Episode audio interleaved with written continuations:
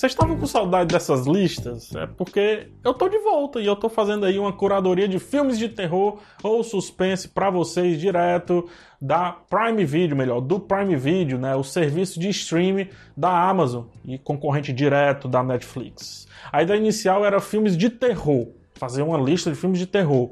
Só que o Prime Video tá fraco nesse quesito. Vamos de suspense, vamos misturar o terror, vamos dar aquela desculpinha, mas é suspense, tá? Eu aproveitei nessa lista para mesclar clássicos, que nisso o Prime Video vai muito bem, com filmes mais novos, tá? Então fica bem ligado na dica, dependendo do seu estilo aí de encarar o cinema. A primeira indicação é o filme Hack, de 2007. Ao longo de uma noite, uma repórter e seu cameraman acompanham um grupo de bombeiros chamados ali para resgatar uma mulher presa em um edifício. Só que eles acabam entrando, cara, num cenário muito, muito apavorante. E antes de se darem conta, moradores, ajudantes e a equipe de resgate eles estão trancados dentro do edifício devido ali a um vírus desconhecido e o filme pega no tranco. o filme ele usa é, câmeras diegéticas, ou seja, tudo que, que estamos vendo não é dietética, é diegésica. É, tudo que a gente está vendo é a partir de câmeras que existem dentro daquele cenário. E lembra muito o filme Cloverfield, ele veio naquela tocada, inclusive, e o A Bruxa de Blair, né? Justamente por esse sentimento aí de mockumentary, que é um, um documentário, um filme documentário que é obviamente real, mas é feito como se tivesse sido, como se tivesse acontecido de fato na vida real, entendeu? A próxima dica é uma duplinha de filmes que eu vou indicar, que eu vou falar, e é Hereditário e Midsommar. Isso aí, numa tacada só, dois filmaços.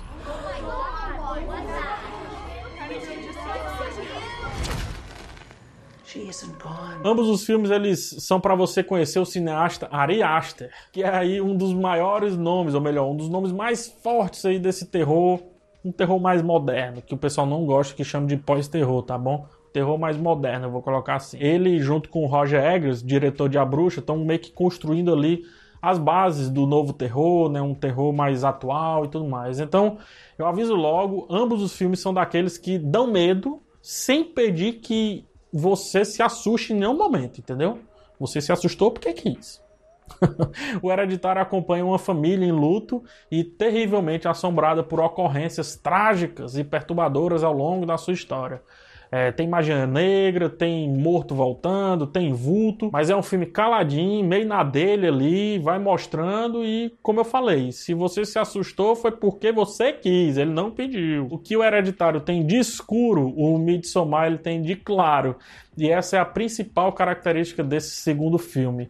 Um suspense barra terror à luz do dia. Nele a gente acompanha a Dani e o Christian, um casal, um jovem casal, é, com relacionamento ali prestes a desmoronar. Só que depois de uma tragédia familiar, os dois se reconectam novamente e a Dani, é, que está de luto, convida-se aí para se juntar ao Christian e aos seus amigos em uma viagem para um festival de verão um festival de verão bem único em uma remota vila sueca. O problema é que é, o festival tá mais para ritual e não é nada legal que acontece por lá.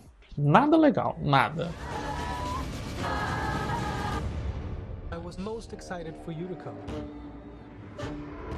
Próxima dica para relaxar um pouco, mas para se manter no suspense, eu trago o filme O Segredo da Cabana.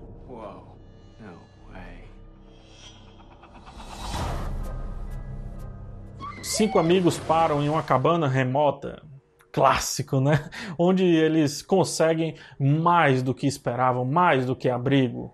Eles descobrem, na verdade, que por trás daquela casa tem um monte de problemas. É, o filme ele dividiu opiniões, mas eu adorei na época, cara. É, eu acho que fica no tom certo entre a sátira ao terror galhofa dos anos 90 e um cinema mais moderno com esse terror que tá bem aprimorado nos dias de hoje. E ele consegue surpreender e fazer rir se você estiver olhando para ele do jeito certo. A dica aqui eu acho que é assistir com os amigos. Ah, mas só que a gente tá trancafiado dentro de casa, como é que faz?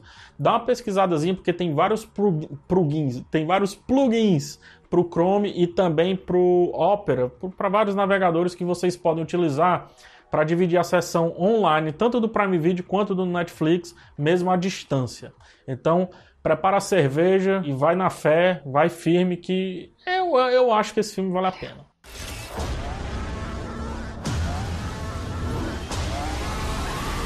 Agora eu vou jogar aqui, ó, três clássicos que não fazia a mínima ideia que tinha dentro do Prime Video e descobri quando estava fazendo essa lista. Segura porque é pesado, viu? O vídeo vai ficar pesado, vai acabar com a tua internet. Tubarão de 1975, O Bebê de Rosemary de 1968 e Cronos de 1993. Você tem que ver esse filme. Calma lá. Esses três filmes aí, cara, é para fazer uma maratona de clássicos do suspense aí num, num fim de semana. Todos os três filmes eles são bases fundamentais do suspense, do terror, principalmente o Tubarão e o Bebê de Rosemary. O Cronos, né, que é o menos conhecido dos três, é muito importante também, mas só que por outro motivo. E já já eu digo por quê. No Tubarão, um terrível ataque a banhistas é o sinal de que a praia da pequena cidade de Emmett, eu acho que é Emmett, que faz referência a MTV. É, Emmett, ela virou self-service de um gigante tubarão branco. Embora o prefeito ele queira esconder os fatos da mídia, né, porque o, tá cheio de turista, o xerife local pede ajuda a um especialista e a um pescador veterano para acabar com essa ameaça. O filme ele é dirigido por ninguém menos do que o Steven Spielberg e dá uma aula de como só realmente se deve mostrar a ameaça na hora certa talvez às vezes além da hora certa para criar aquela tensão. O bebê de Rosemary é sobre um jovem casal que se muda para um apartamento em Nova York a fim de começar a sua família. Só que as coisas ficam bem assustadoras quando a Rosemary ela começa a suspeitar que o seu futuro bebê. Não, eu tô todo arrepiado só de falar. Ela começa meio que a suspeitar que o seu futuro bebê não está muito seguro ao lado dos seus vizinhos extremamente estranhos. É, esse filme vem ensinar, cara, algo que eu falo demais. Se tudo é terror, nada mais assusta.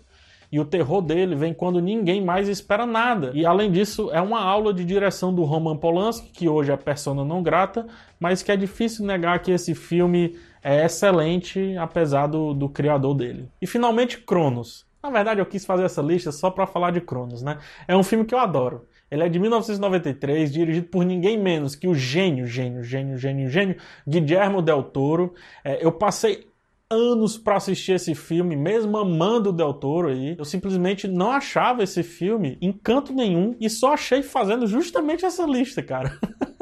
Óbvio que eu tive que parar a curadoria da lista e assistir aí o debut do diretor do Labirinto do Fauno, do Hellboy, Pacific Rim e do brilhante A Forma da Água. Cronos se passa em 1536, ou pelo menos começa em 1536, quando um alquimista criou o Cronos, que é um objeto que concede vida eterna a quem o detém, a quem é dono dele. Parece sim Senhor dos Anéis. Parece, de longe, é uma referenciazinha. Séculos depois, né, esse objeto ele chega às mãos de um vendedor que dispara o mecanismo e causa aí uma grande transformação na sua vida.